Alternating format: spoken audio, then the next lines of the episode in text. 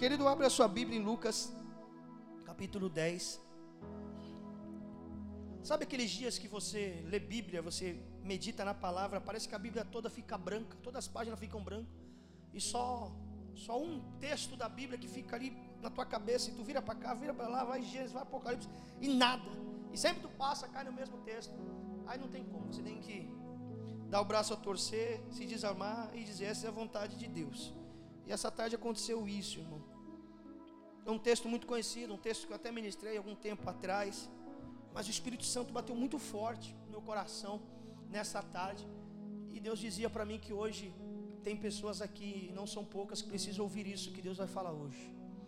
E eu quero dizer, filho, filha, você que está aqui, principalmente você que está afastado de Jesus, você que veio através de um convite de algum amigo, de alguma pessoa que te ama, hoje é o teu dia.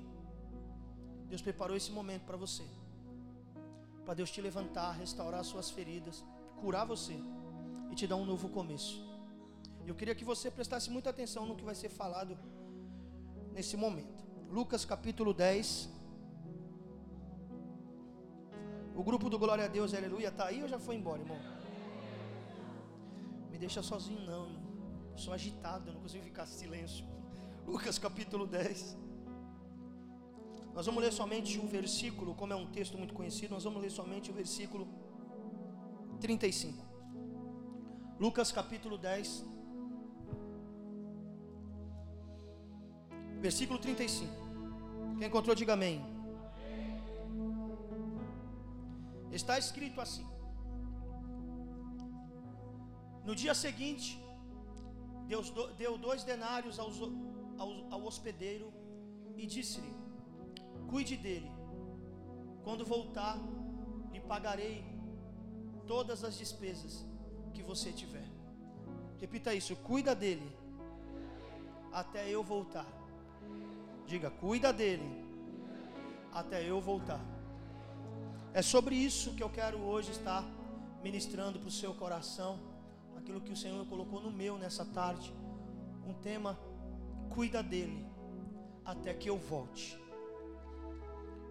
De todas as parábolas que Jesus contou, talvez essa seja a mais conhecida, a parábola do bom samaritano.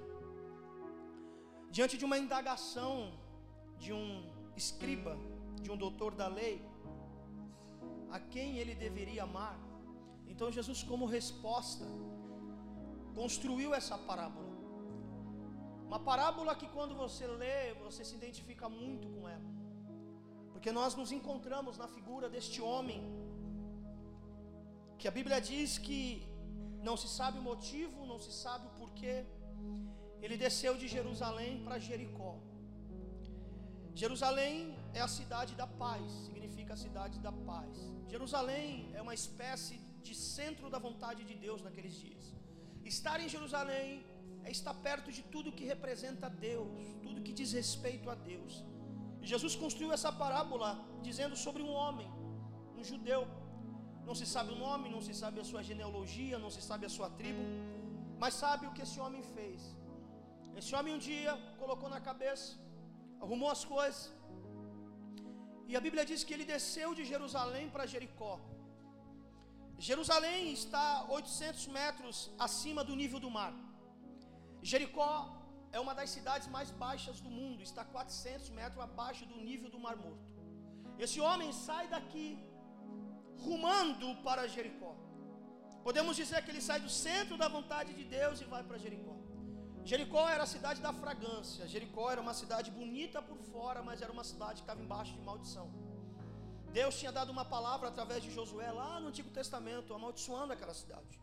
Então era uma cidade que poderia ter aparência, poderia ter fragrância, poderia ser uma cidade bem estruturada, mas espiritualmente falando, essa cidade estava embaixo de maldição. Mas Jesus constrói essa parábola dizendo que mesmo assim esse viajante, este homem, arrumou as coisas e começou a arrumar, viajar para Jericó. De Jerusalém para Jericó é 27 quilômetros. Quantos quilômetros? 27 quilômetros. E quem viaja para Jericó sabe que aqueles dias, aquelas, aquela viagem era uma viagem perigosa. Era uma viagem que você tinha que passar por penhascos, de muitas curvas em volta de montanhas, grutas. Era ali que se concentravam os salteadores, os ladrões, para tentar pegar algum viajante despreparado, desprovido. Então, assim, poder roubar e até mesmo matar esses viajantes. E esse homem, ele, ele tem dois erros que são cruciais, que quase leva ele à morte. Dois erros que esse homem comete que quase custou-lhe a vida. O primeiro foi ter saído de Jerusalém indo para Jericó. Saindo do centro da vontade de Deus, indo para um lugar onde estava amaldiçoado. Isso é um perigo, que todas as vezes que nós saímos do centro da vontade de Deus e queremos peregrinar por algum lugar que Deus não quer que nós vamos, há uma probabilidade muito grande a gente cair em mãos de salteadores e perder muitas coisas. O segundo erro foi que esse homem teve foi ele viajar sozinho. Porque naquela época, uma viagem como essa, ninguém era louco, ninguém era maluco de fazer isso sozinho. Tinha que andar acompanhado, com caravanas, porque era, uma, era, era, era, um caminho perigoso. Aquele caminho era conhecido como caminho sanguinário, era, foi muito sangue derramado ali, houve muitas mortes, mas esse homem ele foi sozinho. A Bíblia nos dá um alerta que a vida cristã não pode ser uma vida solitária. Nós precisamos andar em dois, porque se o dia que tu cair, alguém vai estar do teu lado para te levantar. Muitas vezes nós estamos na figura deste homem aqui que está quase perdendo a vida. Se não é a graça, se não é a misericórdia, se não é o, o, favor de Deus na vida dele, ele iria morrer. Porque ele toma duas atitudes erradas. Primeiro, sair do lugar que Deus queria que ele não saísse. Segundo, querer viajar sozinho. Irmão, você você não consegue fazer nada sozinho, eu não consigo fazer nada sozinho. É por isso que Deus levanta pessoas, Deus levanta amigos, Deus levanta uma igreja, Deus levanta os líderes para caminhar conosco nessa jornada. Sempre que nós tentamos fazer tudo sozinho, meu irmão, nós quebramos a cara. O próprio Jesus, ele precisou levantar 12 homens para ajudá-lo na missão de evangelizar essa terra, ganhar esse povo para ele. Quanto mais nós. Tem gente que hoje está quebrado, está derrubado porque está caminhando sozinho, está, derru está derrubado porque pensou que era autossuficiente, disse assim: Não, eu consigo sozinho, eu posso sozinho, eu não preciso ajuda de ninguém, eu não devo satisfação a ninguém, não preciso de oração, eu sou o cara, eu sou a mina, eu vou conseguir. E hoje está aí você caído, prostrado na beira de uma estrada, sozinho, porque você começou a tua história sozinho. E se não for a graça de Deus, a misericórdia de Deus, para você se levantar, talvez o seu fim será aí. Nós precisamos um dos outros. Diga para a pessoa que está do seu lado: Eu preciso de você. E você precisa de mim. E esse homem, corajoso, ele disse: Não, eu vou para Jericó sozinho. Ele arrumou as malas, arrumou tudo. E foi então descendo para Jericó. A história diz que os salteadores eles ficavam no meio da estrada esperando passar alguém distraído para poder então assim assaltar e tomar o que tinha. Mas os salteadores, eles não paravam, eles não atentavam contra a vida de quem não tinha nada. Não. Eles observavam a pessoa antes de ir ter alguma ação. Eles ficavam observando dentro de grutas, de pedras, de rochas, atrás de pedras, para ver se o viajante que está passando, ele traz contigo, consigo despojos ou não. Quando alguém passava sem nada, eles deixavam embora, porque não tem nada para tirar dele. Mas esse homem que está descendo, a Bíblia diz que ele tinha despojos. Tanto é que a Bíblia diz que quando ele é acometido por esses assaltantes, a Bíblia diz que a primeira coisa que eles fazem é tomar o que esse homem tinha. É por isso que o diabo ele se levanta contra você. Porque você tem uma mochila cheia. Não, você não entendeu, você tem uma mochila cheia. O diabo não vai atacar quem está vazio, o diabo quer atacar quem está cheio, irmão. É por isso que ele se levanta contra você, porque você traz consigo coisas preciosas, coisas valiosas, coisas que Deus tem dado para você. Aí o diabo ele se levanta, coloca no meio da estrada da sua vida para tentar roubar você, despojar você, tirar isso de você. E a Bíblia diz que depois que esses homens despojaram este homem, foi que eles espancaram até a morte. Porque primeiro eles tiraram o que ele tinha para depois bater. Porque esses homens, esses assaltantes representam um diabo. O diabo, antes de te colocar, a, a, te jogar a lona, antes do diabo te colocar no chão, espancar você, matar você, primeiro ele tem que tirar aquilo que Deus colocou na sua vida. Ele tem que tirar as tuas armaduras, tirar o teu pão, a tua água, aquilo que é o teu sustento para essa viagem. Ele quer despojar você. Porque se o diabo bater em você, e não desvaziar sua mochila, já já você se ergue e se levanta. É por isso que o diabo quer tirar a tua vida com Deus, a tua intimidade com Deus, a tua vida de santidade, quer roubar de você o pão, a água, roubar o vinho, porque depois que você estiver vazio, então você está vulnerável e você não consegue se erguer. E a Bíblia diz que eles despojaram este homem, tiraram tudo deste homem, e depois eles espancaram aquele homem. Eles quiseram matar aquele homem, mas não conseguiram. A Bíblia diz que esse homem ficou como morto, diga como morto. Diga como morto. Como morto. Como morto. Não está morto, mas parece que está morto. Quem olha de longe diz morreu, mas a Bíblia está dizendo não, ele não morreu. Está quase morrendo, mas ainda não morreu. E sabe qual é o fim dessa história? Esse homem não morre. Porque a graça de Deus vai alcançá-lo antes que ele dê o último suspiro. E nessa introdução eu quero liberar uma palavra sobre a sua vida essa noite aqui. Talvez você esteja aí, meu irmão, espiritualmente falando, quase morrendo, mas eu quero lhe falar que você não vai morrer. Já já ele chega, já já ele chega perto de você, já já o socorro bem presente na hora da angústia aparece, ele te levanta, aleluia, ele vai cuidar de você. Deus não vai deixar você morrer na estrada da vida. Deus não vai deixar você morrer nesse percurso. Não importa, meu irmão, se você se precipitou, se você errou. A Bíblia diz que a misericórdia de Deus se renova cada manhã. A Bíblia diz que esse homem ele foi espancado e ficou como morto. Quantos dias demorou para esse homem ser socorrido? Quanto tempo durou esse homem na beira da estrada? O caminho de Jericó, de Jerusalém para Jericó, é um caminho deserto, irmão. De dia faz um calor de 40 graus e à noite faz frio abaixo de zero. Esse homem ficou largado à beira do caminho, em algumas traduções diz à beira do caminho. Quantas noites esse homem gemeu, chorou, gritou? Talvez por socorro e ninguém passava lá. Uma solidão danada, dor no corpo, porque a Bíblia diz que eles bateram tanto, eles bateram tanto que chegaram a quebrar partes do corpo desse homem, porque a Bíblia diz que quando o bom samaritano chega, ele, o bom samaritano teve que colocar ataduras. Para que serve ataduras, irmão? Para imobilizar lugares fraturados. Esse homem apanhou tanto, tanto, que ele não conseguia andar, só conseguia gemer. Quantas noites, quantas madrugadas.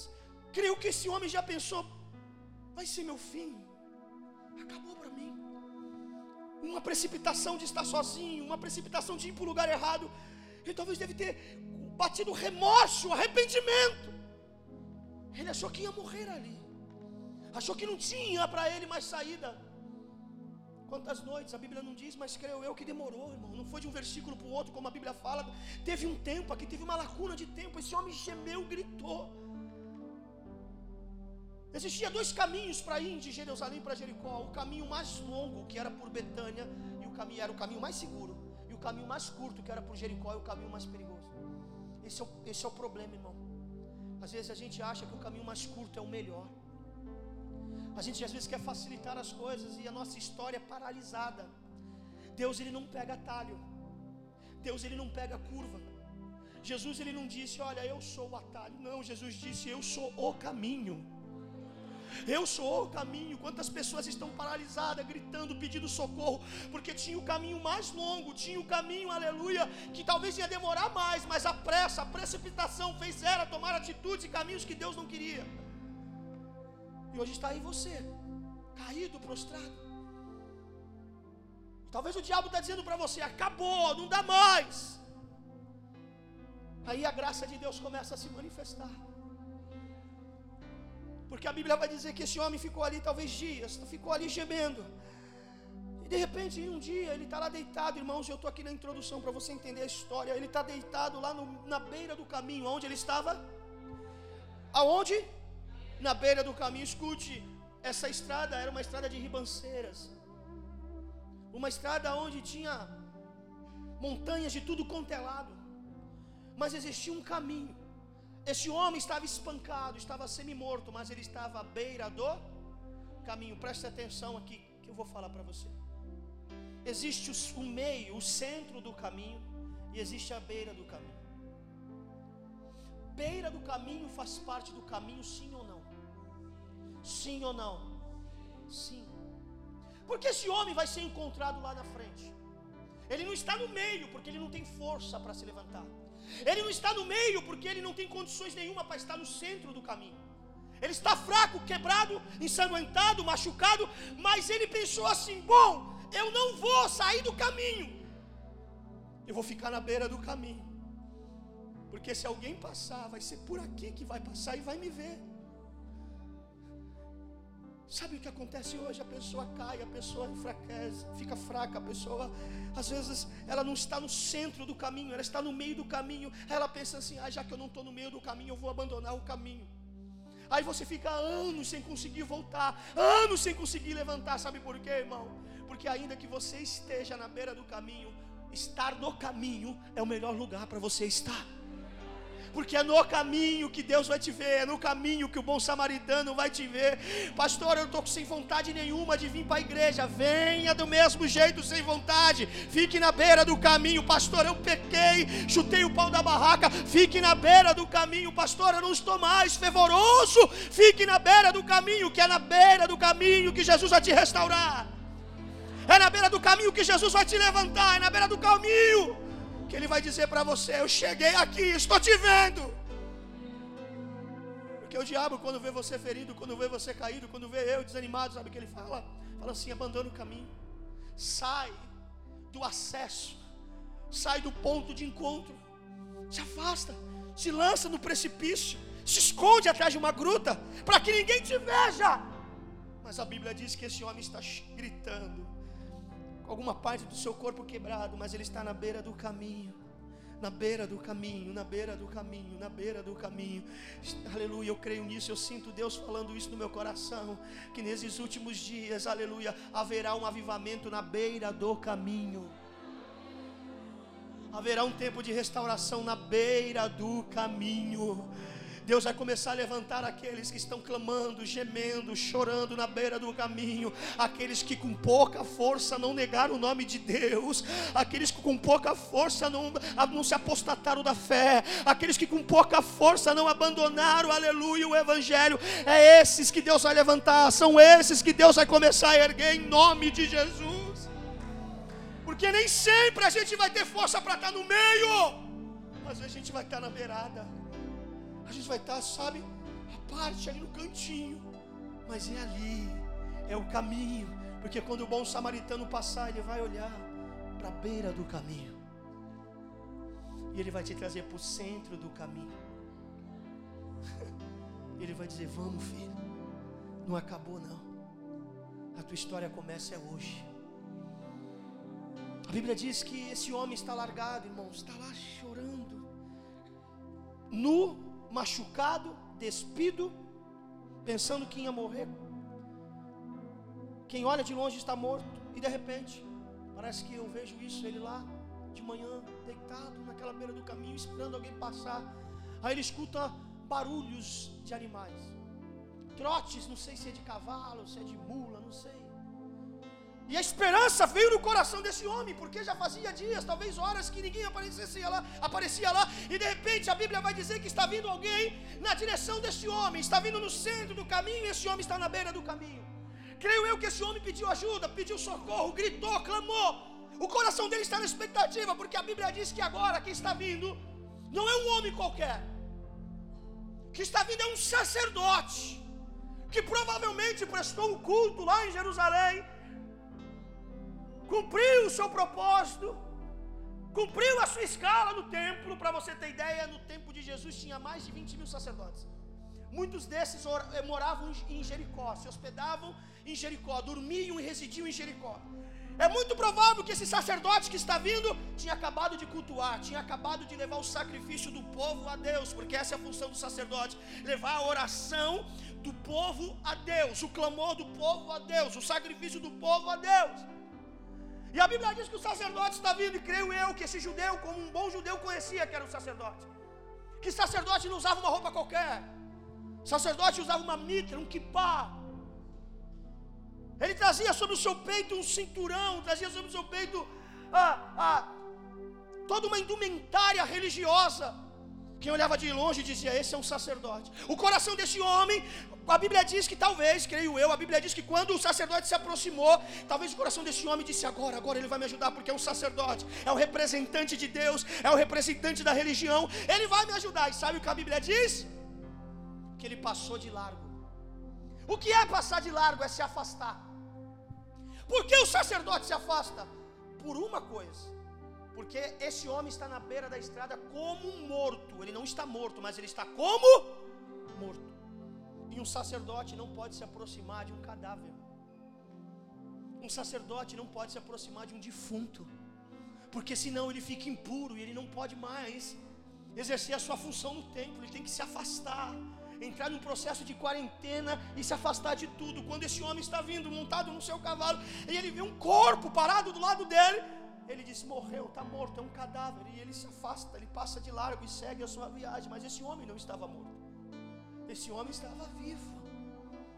Tinha aparência de estar morto, mas estava vivo. E esse homem viu que esse sacerdote não deu nem atenção. Passa-se mais algumas horas, talvez mais alguns dias, e a Bíblia diz que ele vai ter outra oportunidade. Dessa vez não é o homem que leva a oração do, do povo a Deus, agora é o contrário. É o homem que traz, aleluia, a presença de Deus até o povo. Agora vai vir um levita. Aquele que adorava e trazia a presença de Deus sobre, a Shekinah de Deus sobre a casa, sobre a nação. Está vindo um levita. E esse homem, como um bom judeu, sabia quem era um levita. O que um levita traz? Um levita traz harpa, traz símbolos, traz instrumentos de corda, traz flautas. Levita se veste mais ou menos como um sacerdote. Ele também está vindo de Jerusalém para Jericó. Eu creio que esse homem começou a gritar, começou a clamar, talvez a última força que ele tinha. Mas a Bíblia diz que o levita fez a mesma coisa. Se afastou de lado. Por quê? Porque se o levita se aproxima de morto, também ele está impuro. Porque esse homem, ele é um morto vivo em pessoa. Olha para esse homem, sem força, caído, machucado. A religião, a religião está dizendo para ele: ele morreu. A religião está olhando para ele e está dizendo: acabou. A religião está olhando para ele dizendo: não tem mais jeito. A religião está se afastando dele, os religiosos estão se afastando dele. Legal, os legalistas, o legalismo está dizendo: morreu, acabou em terra. A religião diz isso. Mas Jesus não vê com a ótica da religião. Jesus consegue ouvir batimentos cardíacos, ainda que estejam fraquinhos. Jesus consegue ouvir e dizer: tem vida aí, tem vida aí, tem vida aí, tem vida aí, tem vida aí. Quantas pessoas foram expurgadas pela religião, expurgadas por religiosos, pessoas que olharam para você e disseram assim para você: não, você está morto. Olhou para sua família e disse: Tua família está morta. Pessoas que deveriam te ajudar se afastaram de você. Porque talvez você não, naquele momento você não tinha uma aparência como eles queriam que você tivesse. Muitos se afastaram de você, largaram você, deixaram para trás. Mas Deus ele gosta de usar os improváveis. Deus gosta de levantar aqueles que estavam como mortos para trazer vida, vivida em abundância. Tem pessoas que hoje e não conseguem mais pisar dentro de uma igreja porque a religião acabou de matar. O líder acabou de matar. A igreja acabou de matar, dizendo não presta, morreu, se afasta, deixa para lá, senão vai contaminar todo mundo. Irmãos, naquela época, eles não encostavam em leproso porque diziam que leproso transmitia lepra para outras pessoas, então os sacerdotes nem se aproximavam. Colocavam os leprosos lá para fora da cidade. Aí vem Jesus, que Jesus não tem nada a ver com religião. Jesus tem tudo a ver com o reino de Deus. Aí vem Jesus, passa um dia pela frente de um leprosário. Os leprosos, sabendo que Jesus não é religião, mas Jesus é reino de Deus, eles saíram do leprosário e foram ter com Jesus e começaram a dizer: Jesus, purifica-nos, toca em nós, cura, nos limpa. E a Bíblia diz que Jesus tocou nos leprosos. Jesus ficou imundo? Jesus ficou imundo? O que tinha em Jesus era maior. A influência que tinha em Jesus era bem maior do que a influência que tinha naqueles homens em questão de pecado. Irmão, deixa eu te falar uma coisa: onde abunda o pecado, superabunda a graça de Deus. Jesus toca onde ninguém toca, Jesus se aproxima onde ninguém quer se aproximar. E eu quero dar um recado para você que se encontra nessa situação, você que foi cuspido pela religião, você que foi expulso pelo religioso, não esquenta a cabeça não. Jesus está se aproximando de você hoje. Ele está dizendo para você, para a religião tu não serve, mas para o meu reino tu serve. Aleluia, por legalismo tu não serve, mas para mim tu serve. Eu te amo, eu sei que tu não morreu. É só uma fase. Levanta a sua mão, é só uma fase. Talvez você está fraco, cabisbaixo, mas Jesus está dizendo para você é só uma fase. Eu sei que é só uma fase. Vai passar. Você não está morto. Está na beira do caminho, está sanguentado, foi despojado, mas não está morto, não acabou. Enquanto tem fôlego de vida no seu peito, meu irmão, continue acreditando. Enquanto tem fôlego de vida no seu peito, continue acreditando. Ainda que o sacerdote não queira te ajudar, ainda que o levita não queira te ajudar, continue na beira do caminho. Continue na beira do caminho. Irmão, o lugar de fraco, o lugar de doente, o lugar de pecador é aqui dentro.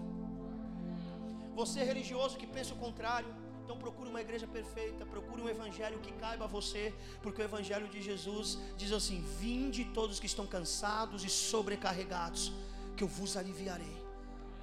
Esse lugar é a beira do caminho. Tem lugar para você que está quebrado, para você que está machucado, para você que está desacreditado. É aqui que o bom samaritano vai te levantar.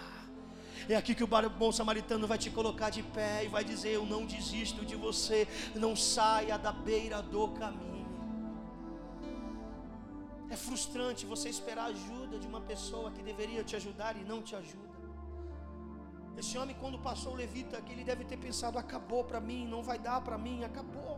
Se o sacerdote não me ajuda, se o levita não me ajuda, quem vai me ajudar?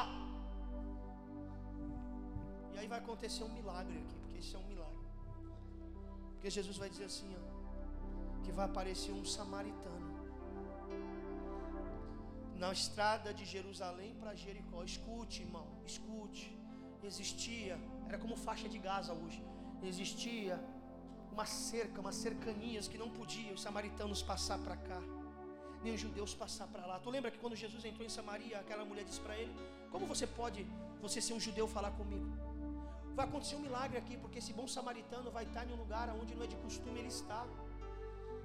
Aquele lugar que esse homem foi, quase morto, ainda é território dos judeus, não de samaritano. Mas Jesus vai dizer que apareceu um samaritano. Duas pessoas deram amém aqui. O bom samaritano representa Jesus. Jesus vai começar a aparecer em lugares. Porque os religiosos dizem assim: ah, não, Jesus tem que se manifestar na igreja. O lugar de Deus se manifestar é aqui dentro desse templo. Quem disse para você? Os maiores milagres que Jesus fez foram nas praças, nas ruas, até dentro de cemitério ele libertou homens. Aleluia, o bom samaritano vai aparecer em lugares improváveis, para pessoas improváveis, fazendo coisas para glorificar o nome de Deus. Porque Jesus ele não vai aonde estão os de pé, Jesus vai aonde estão os caídos. Pegou aí, irmão? Jesus não está procurando aqueles que estão de pé, Jesus está procurando aquela ovelhinha que saiu do aprisco, que está lá quase quebrando, se quebrando, se matando. É esse aí que Jesus está indo atrás, louvado seja Deus. E eu creio que esse ano, meu irmão, Jesus vai se manifestar em lugares improváveis. Eu conheço pessoas que tiveram experiência com a graça de Deus, irmão, em lugares que se eu falar aqui te escandaliza. Se eu falar aqui, tu vai dizer que é isso, pastor, é exagerado. Deus está no controle de tudo. A Bíblia diz que Ele trabalha através da multiforma e graça. O religioso quer colocar Deus dentro de uma caixinha e dizer: tem que trabalhar assim. E Jesus fala assim: eu trabalho do jeito que eu quero. Ó, oh, você não pode ir lá no caminho de Jericó porque é de judeu, mas eu sou Jesus. Eu vou lá porque tem alguém que eu amo lá na beira do caminho. Mas vão te esculachar, vão dizer para você que tu é, não importa, não importa. Por ele eu dou a minha vida, por ele eu dou a minha vida, por ele eu dou a minha vida. E a Bíblia diz que é um milagre que vai acontecer, porque o bom samaritano vai aparecer em um lugar que ele não deveria aparecer. E Jesus constrói isso para dizer sobre o amor, sobre a graça, sobre a misericórdia. E percebam vocês que o levita, e os sacerdotes, eles estão vindo de Jerusalém, estão vindo de Jerusalém, talvez com as suas roupas religiosas, com os seus aparatos religiosos. Mas esse bom samaritano, ele é uma espécie de enfermeiro. Pergunta para mim, por quê, pastor? Porque ele vai vir com um kit de primeiros socorros. Quem viaja com kit de primeiros socorros, irmão, naquela época? Fala para mim, quem viaja? Jesus está falando dele mesmo. Ele é o bom samaritano. E qual o kit que vem na malinha desse bom samaritano? Ataduras, azeite e vinho. Repita: ataduras, azeite e vinho. Atadura é para imobilizar o lugar da fratura. Vinho é para limpar o lugar do ferimento. E azeite é para trazer alívio. O samaritano está em um lugar que não é para ele estar. Para fazer algo que ninguém quis fazer. Está trazendo consigo o que aquele homem precisa para sobreviver. Não importa qual seja a beira do caminho que você se encontre largado. Eu já ouço o passo do bom samaritano se aproximando. E ele não está vindo de mãos vazias, ele não está vindo de mãos vazias. Toda vez que ele sai para viajar, ele leva um kit de primeiros socorros. Ele é o enfermeiro da estrada, ele é o enfermeiro dos peregrinos caídos, ele é o enfermeiro das pessoas machucadas. E hoje tem vinho, tem atadura e tem azeite para curar enfermidades aqui. Eu fico imaginando a emoção daquele homem quando ele viu que pela terceira vez ele teve uma oportunidade. Mas dessa vez a Bíblia vai dizer que esse bom samaritano, essa pessoa que está vindo, ele não vai passar de largo. O texto diz assim: e vendo-o, se aproximou. O sacerdote e o levita viram e se afastaram. O bom samaritano viu e se aproximou. Tem gente que diz assim: ah, se tu tiver ferido, se tu tiver caído, Deus não está contigo. Vou repetir o texto, Bíblia, não é o Daniel falando. Vendo o ferido, vendo o caído, vendo o machucado, o bom samaritano se aproximou. Você está entendendo isso, irmão? Tem muita gente que acha porque está bem, ah, bah, ai, Deus está comigo. A Bíblia diz que Deus não rejeita um coração quebrantado e um espírito contrito. Jesus está se aproximando de feridas essa noite aqui, feridos, pessoas que foram machucadas, pessoas que talvez estão abandonadas na beira do caminho. Ele está vendo você, e quando ele vê, a Bíblia diz que ele sentiu uma grande compaixão, ele sentiu uma grande compaixão e se aproximou daquele homem. Por quê? Porque o olhar do samaritano é diferente do olhar do sacerdote do levita. O, samaritano, o, o levita e o sacerdote estão olhando dizendo: morreu. O samaritano está olhando dizendo: não morreu ainda dá tempo de salvar esse homem. Ah, irmão, ainda dá tempo de salvar essa mulher. Não morreu, ainda dá tempo. Quando Jesus te viu nos seus pecados, quando Jesus te viu atolado, meu irmão, nesse mundo, ele viu pra, ele olhou para você não do teu estado, do momento, do momento que você estava no presente, não. Ele viu você já no futuro, você de pé, curado, limpo, salvo, sarado e dando glórias a Deus essa noite. Ele se aproxima, ele se aproxima, ele vê, ele se aproxima.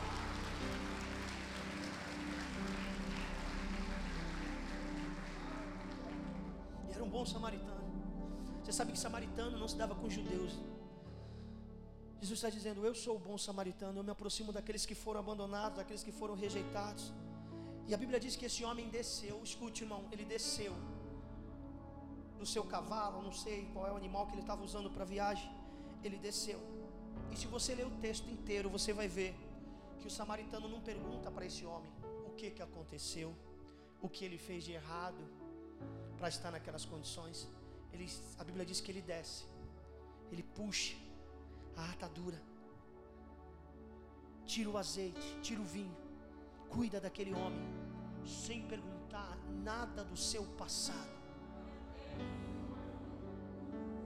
Por quê? Porque o bom samaritano não é detetive, o bom samaritano é enfermeiro da beira do caminho. Nós estamos em uma geração hoje que nós temos mais juízes dentro da igreja do que enfermeiros. Pessoas que são especialistas para apontar o passado, mas não tem uma gota de azeite para curar o presente dessas pessoas.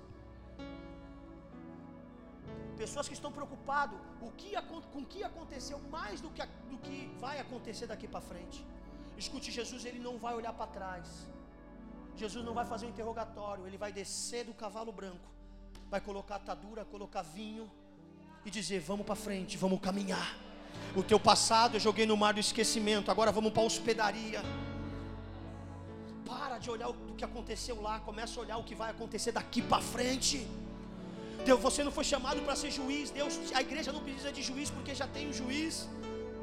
A igreja não precisa de advogado porque já tem advogado.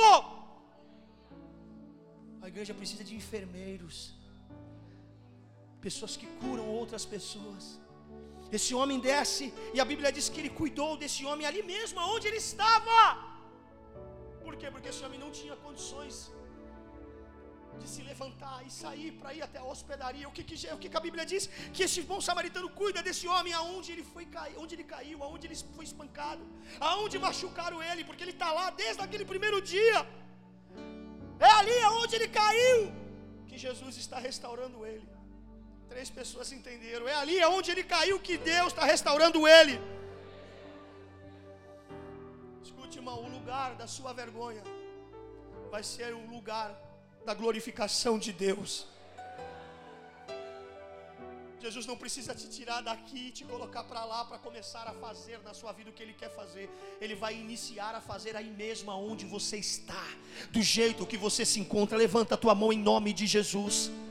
Não importa a forma que você esteja, Ele vai começar a boa obra a partir desse momento, desse momento que você reconhecer que Ele é o bom samaritano, reconhecer que Ele pode mudar a sua vida, é a partir desse momento que Ele vai começar a fazer. E a Bíblia diz que depois que esse homem cuida, ata as feridas, os lugares fraturados, coloca azeite, coloca vinho para limpar, azeite para trazer alívio para as dores. Vai acontecer algo muito lindo aqui. Porque a Bíblia diz que o bom samaritano vai levar esse homem para uma hospedaria. Para onde ele vai levar? Uma hospedaria. Irmão, ele está no deserto. Deserto não é lugar de hospedaria. Quem constrói uma hospedaria no deserto, irmão? Quem? Da mesma forma que o samaritano não deveria estar lá, apareceu uma hospedaria que até hoje os arqueólogos não sabem de onde. Jesus ele tem um abrigo. Ah. Jesus tem um lugar para te recolher, para te Jesus sempre tem um abrigo, um socorro bem presente na hora da angústia. Ele sempre tem um lugarzinho, aleluia, para te proteger, para cuidar de você, irmão. Você pode estar só, todo mundo pode te abandonar, mas Jesus vai aparecer, vai dizer para você: Eu vou te levar para uma hospedaria. E onde é essa hospedaria? Não é em Jerusalém e não é nem em Jericó. O texto diz que só ele levou na hospedaria. Creio eu que essa hospedaria era no deserto. É no deserto que Deus vai cuidar de você e vai te levantar. Talvez alguém podia falar assim: manda para Jericó, que lá tem bons hospitais. Manda para Jerusalém, que lá tem bons, bons médicos. Ah, o bom samaritano falou: não, eu sei aonde eu vou levar ele. Eu sei como eu vou cuidar dele. Irmão, ninguém sabe cuidar melhor de nós do que o nosso Jesus. Jesus ele sabe aonde dói, Jesus sabe o que fazer por você, Jesus sabe como está o teu coraçãozinho apertado essa noite aqui. Ele está dizendo para você: calma, eu já fiz os primeiros socorros, socorro. E a Bíblia diz que ele pegou aquele homem, porque ele não conseguia andar e colocou em cima do seu animal. Presta atenção, irmão. Não sei quantos quilômetros esse bom samaritano andou, mas eu acredito que andou um pedacinho bom. E a Bíblia diz que esse homem foi carregado pelo animal do bom samaritano e o samaritano foi a pé do lado. Está entendendo isso? O bom samaritano sabia onde tinha uma hospedaria. Esse homem recebeu os primeiros cuidados e agora está sendo levado para uma hospedaria. De lá para cá, ele está sendo cuidado. Cuidado. A Bíblia diz que esse bom samaritano estava em viagem. Quem está em viagem está em uma missão, tem um destino. Esse homem para tudo para cuidar de um homem que ele nunca viu na vida dele.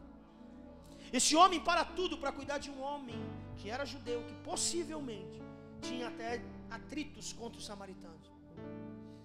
Mas esse é o amor de Jesus. A Bíblia diz que Deus nos amou quando nós estávamos ainda nos nossos pecados. E você sabe o que é viver na prática do pecado? Viver na prática do pecado é viver sendo inimigo de Deus. mesmo nós sendo inimigos de Deus, Ele nos amou primeiro, curou as nossas feridas, nos colocou em seu cavalo e disse: Eu vou te levar para um lugar seguro, mesmo que você não me conheça, mesmo que você não me ame, eu vou cuidar de você. Isso é graça, favor imerecido. Não é porque merecemos, não. O homem não é bonzinho, como muitos pregam por aí. Não, não. O homem não merece nada. Sabe que o homem merece, segundo a Bíblia? O homem merece condenação eterna por causa dos seus pecados. Mas pela graça sois salvos. Pelo favor imerecido sois salvos. Quando nós falamos que somos justificados, e uma das doutrinas principais do cristianismo é a justificação. Quando nós falamos que somos justificados, a primeira pergunta que devemos fazer é: quem nos justificou? Do que eu fui justificado?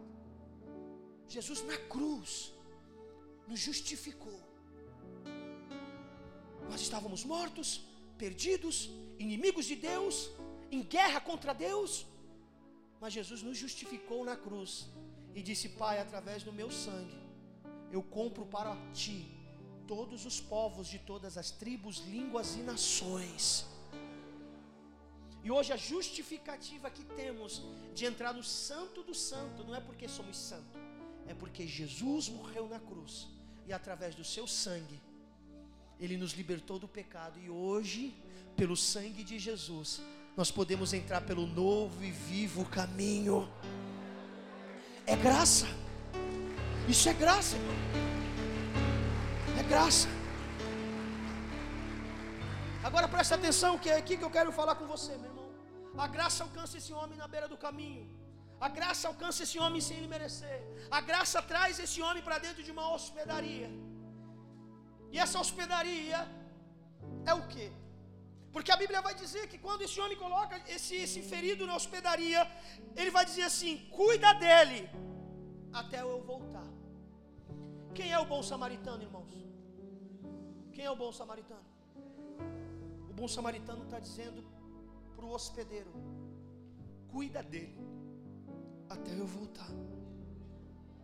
A graça buscou esse homem lá no meio do caminho no deserto a graça e a misericórdia buscou esse homem que estava semi-morto, trouxe esse homem para a hospedaria, colocou esse homem lá dentro e disse assim: Cuida dele até eu voltar. E agora eu vou começar a pregar. Essa hospedaria é a igreja. Quem traz as pessoas é o Espírito Santo.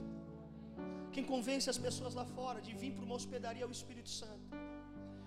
O que Deus colocou no meu coração essa tarde foi o seguinte: Ele falou, filho, nesses dias as pessoas não estão morrendo na beira do caminho, as pessoas estão morrendo dentro da hospedaria, porque não estão sendo cuidadas. O Espírito Santo convence, o Espírito Santo traz, a graça traz a pessoa. Jesus vem, coloca dentro de uma igreja, não importa qual, e diz para mim e para você: cuida dele. E a pergunta é: estamos cuidando ou terminando de matar?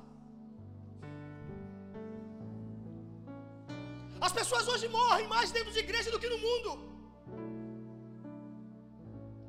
A hospedaria que deveria ser um lugar de vida tem virado um lugar de morte. A importância que Jesus deu para as pessoas de buscá-las lá no meio do mundo, no meio da morte, trazer para dentro, a gente não tem dado a mesma importância como Jesus deu. A gente ora para a igreja encher, a gente evangeliza para a igreja encher, a gente prega, a gente fala, anuncia. Aí quando Deus envia os quebrados, machucados, os problemáticos, aí a nossa mentalidade religiosa olha e diz assim: Eu não sei não, hein? Hospedaria é lugar de feridos. Jesus não vai trazer os bons, os bons ficam no meio do caminho. Jesus vai trazer os feridos e vai dizer para você: cuida dele, cuida dela, até eu voltar. Até eu voltar. Quando Jesus voltar, ele vai perguntar: cadê Maria que eu pedi para tu cuidar? Quando Jesus voltar, ele vai perguntar para você: cadê Pedro que eu pedi para você cuidar? Cadê aquela amiga que eu coloquei na sua frente para você cuidar? Cadê? Cuida dele até eu voltar. Mas não, nós matamos. Jesus foi lá, colocou azeite, colocou vinho, convenceu, que é o Espírito Santo que convence, a pessoa vem. Está aqui ela hoje. Está ferida, está machucada, porque igreja é lugar de ferido, pessoas machucadas. Igreja não é lugar de perfeitos, igreja é lugar de pessoas que estão buscando o processo de perfeição em Cristo. Isso é um processo, demora. Até o arrebatamento da igreja, que isso vai acontecer somente naquele dia, vai ter chão. Ele está dizendo para você: cuida dele, cuida dela até eu voltar. A pergunta que eu faço à noite para você, cristão lavado e remido pelo sangue do Cordeiro, você que canta dizendo, envia-me a mim, Senhor, você que ora dizendo que quer ganhar vidas, de quem você está cuidando? De quem você está cuidando? hospedaria não é só a igreja, hospedaria pode ser a sua casa, pode ser o seu ciclo de amizade. Jesus tem colocado pessoas no seu caminho e tem dito para você assim: ó, cuida dele até que eu volte. E nós vamos responder por cada vida, por cada pessoa que Deus confiou a nós para cuidar e nós não cuidamos. Porque Ele diz assim: Eu vou, mas eu volto. Cuida dele. Sabe aquele irmão que você parou de orar? Por que você parou de orar? Sabe aquela pessoa que você desistiu? Por que você desistiu? Essa pessoa não pode ser valiosa para você, mas é valiosa para o bom samaritano, porque foi ele que trouxe essa pessoa. A igreja é uma hospedaria. Sabe o que a Bíblia diz? Que o bom samaritano deixou dois denários. O que significa isso? Denários fala de dons. Por que, por que Deus confiou dons, segundo a epístola de Paulo aos Coríntios? Porque Deus confiou dons e ministérios à igreja para uma coisa: para o aperfeiçoamento dos santos, para a edificação do corpo. O homem disse assim para o hospedeiro: Cuida dele até eu voltar. Aí o hospedeiro perguntou: Mas como eu vou cuidar? Não tenho condições. Tu tem, está aqui, ó, eu te dou. Cuida dele. Ah, mas eu não sei orar. Não, está aqui, ó, eu te capacito. Cuida dele. Eu não sei que palavra eu vou falar para ele. Calma, está aqui, ó. É o Espírito Santo que vai encher a tua boca. Cuida dele, cuida dela. Mas às vezes é eu que sinto fraqueza. Calma, o meu poder se aperfeiçoa na tua fraqueza. Cuida dele, cuida dela. O problema é que hoje a igreja quer ser cheia do Espírito Santo para pular, para dizer, falar em línguas estranhas, ter sonhos. Enquanto tem gente morrendo do nosso lado. Para que tu quer dom, irmão? Para cantar, para vender DVD, para ser famoso, é? No inferno é lugar de gente que usou os seus talentos para promover a si mesmo. É o lugar que mais tem gente. É no inferno assim. Em seu nome profetizei, em seu nome eu curei. Pá, pá, pá, pá, pá. Mas Jesus disse: Nunca eu te conheci. Para trás de mim, malditos. O dom não é para você. O dom é para outra pessoa. Sabe por que eu prego o Evangelho? Não é porque eu me sinto, ai, eu, eu gosto, não é isso. É porque eu entendo que Deus tem me dado, não é para mim, é para as pessoas que estão me ouvindo. Quando você sobe, sobe aqui para louvar, você é um canal de Deus. Você está cuidando de pessoas através do louvor que toca, que cura, que liberta. Quais os dons que Deus tem te dado, qual o talento que Deus tem te dado. Deus está dizendo para você: com isso, cuida dele até eu voltar. Para isso é o derramamento do Espírito sobre a igreja. Os dons espirituais, os dons ministeriais servem para isso.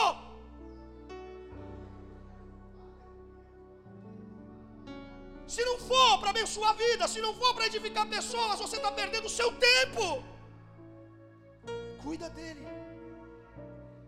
Eu te dei dons, eu te dei talento, a minha igreja tem talento, tem dons, cuida dele até eu voltar, porque eu vou voltar. E quando eu voltar, eu quero saber como está esse homem que eu peguei lá, fora, na beira do caminho, trouxe para cá, confiei a você.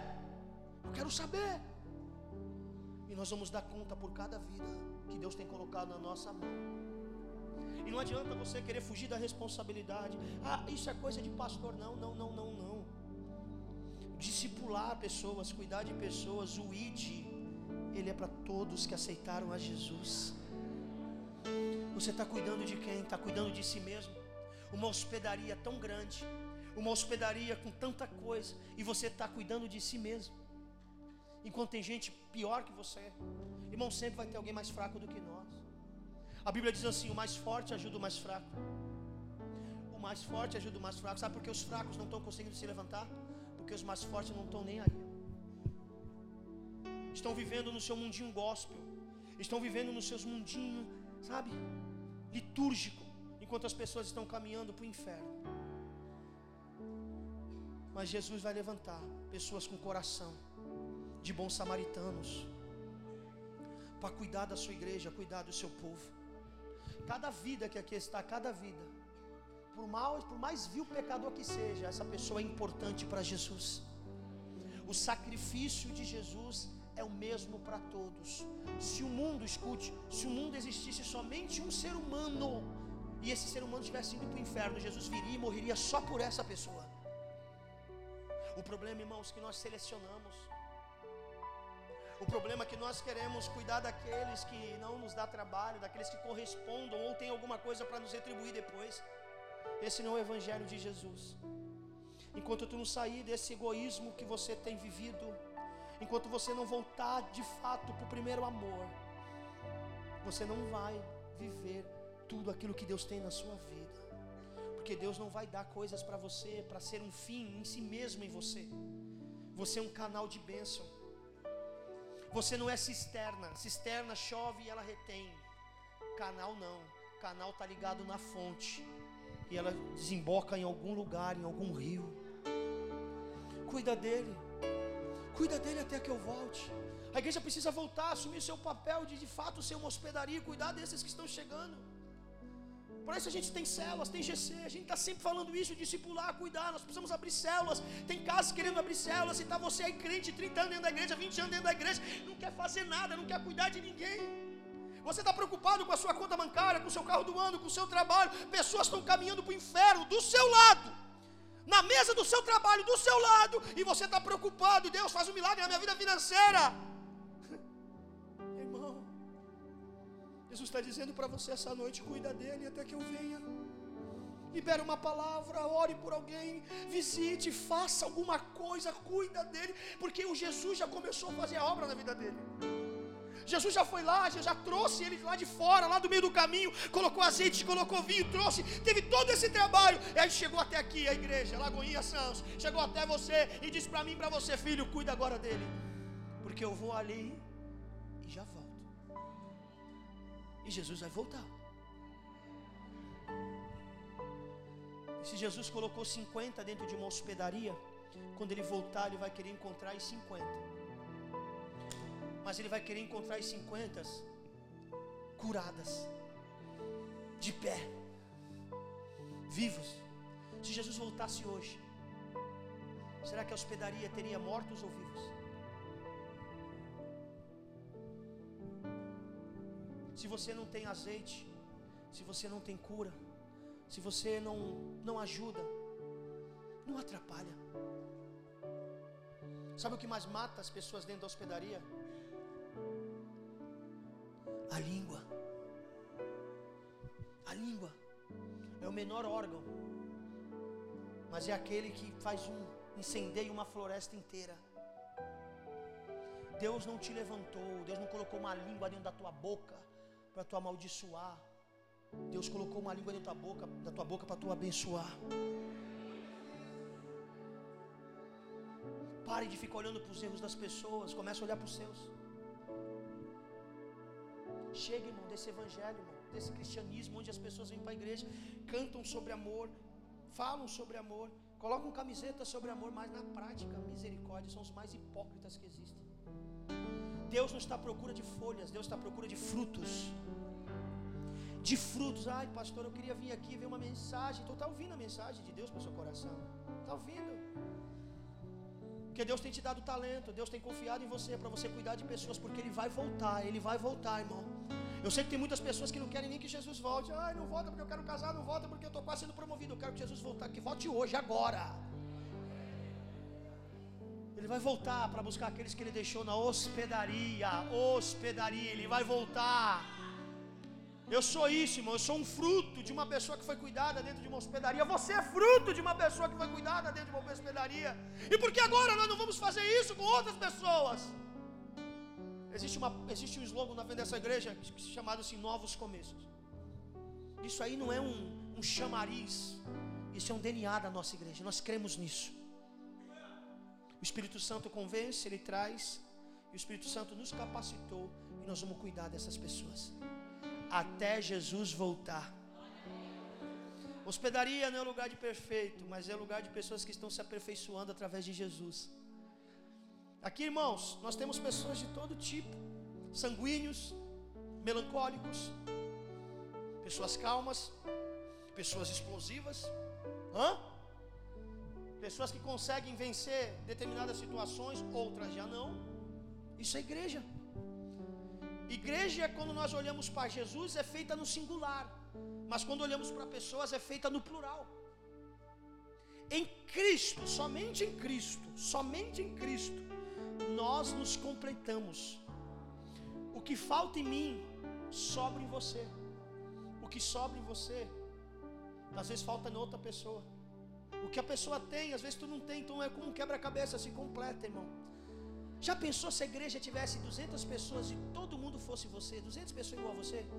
Nem você ia aguentar que ficar aqui dentro, irmão. Imagine você chegar num lugar onde tem 200 pessoas. Imagine, 200 Tiago, misericórdia, irmão. Isso é igreja. Vai ter dia que o irmão vai falar alguma coisa que vai no futuro vai gostar. Mas é igreja, nós precisamos cuidar um dos outros, cuidar um dos outros, um dos outros, porque Jesus vai voltar para nos buscar. Amém, meu irmão? De quem você está cuidando? De quem você está cuidando? Eu queria que você ficasse de pé nesse momento que nós vamos fazer uma oração.